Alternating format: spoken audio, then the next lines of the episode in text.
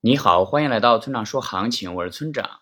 现在是北京时间八月十八日的上午八点零三分，BTC 即时价格四四九二零 U。我们先来看今天的行情，行情与前一天相比，并没有太大的变化，BTC 仍旧保持着回调蓄力的姿势。结构上，那目前下方最近的支撑在四万四千点附近，跌破这里就会测试四万两千五百点，那极端情况下可能回测四万点。但也仅限于插针，一旦日线跌破了四万点，将会重启熊市。不过我要告诉你的是，一定要相信趋势的力量。目前日线级别的多头趋势即将形成，这种级别的趋势是不太可能被短期下跌所改变的。总结一下就是，目前仍旧是正常的回调。接下来是交易思维模块。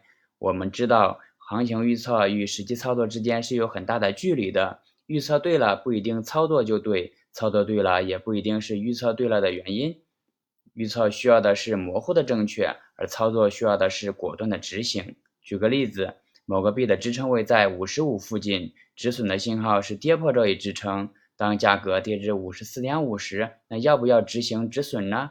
你可能说按照计划要执行止损，但真实的情况是这里很容易再拉回来。假设你止损后价格又回来了，你的止损操作是正确还是错误的呢？为了搞清楚问题的关键，我们再回过头来看五十五这一支撑。很显然，我们预测对了，因为价格到了五十五附近止跌了，五十五就是支撑位。但操作呢，我们根本无法判断止损是对是错。说它错了吧，我们严格按照计划执行，怎么能说错呢？那说它对了吧，很显然又缺那么点意思。这就是预测和操作之间的矛盾。你明白了这些，就会明白那些带单的不是真正的交易。带单也不靠谱，操作重要的是执行、感悟再执行，而执行又需要先打破内心的壁垒。你看，交易如修行，但修行要先修心。最后，请大家一定要明白，千万不要根据预测来做交易，交易是需要考虑到具体信号、盈亏比以及仓位管理的。用预测指导交易，并不能实现长期稳定的盈利。